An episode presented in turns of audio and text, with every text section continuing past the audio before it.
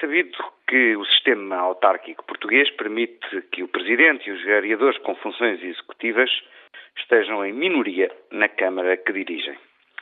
Estes executivos minoritários dependem, então, da boa vontade da oposição ou de algum vereador da oposição para poderem funcionar adequadamente e assim se garantir a governabilidade.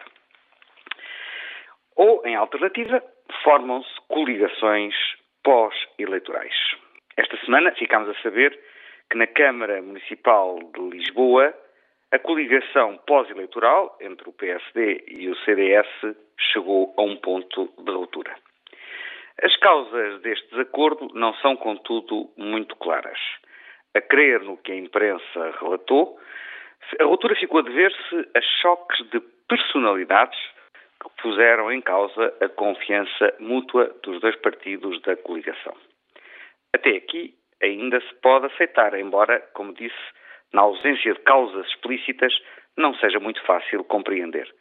Mas a política é feita com seres humanos, não é feita com robôs.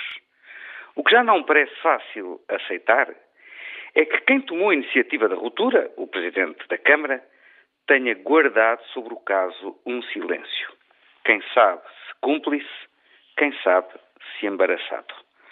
O professor Carmona Rodrigues é independente, eleito nas listas do PSD, e sublinhou bem, durante a campanha eleitoral, essa característica de independência. Mas não se pode confundir independência com indiferença ou com ausência de sentido de prestação de contas. Conviria, por isso, que o Presidente da Câmara de Lisboa explicasse como vai agora governar Lisboa.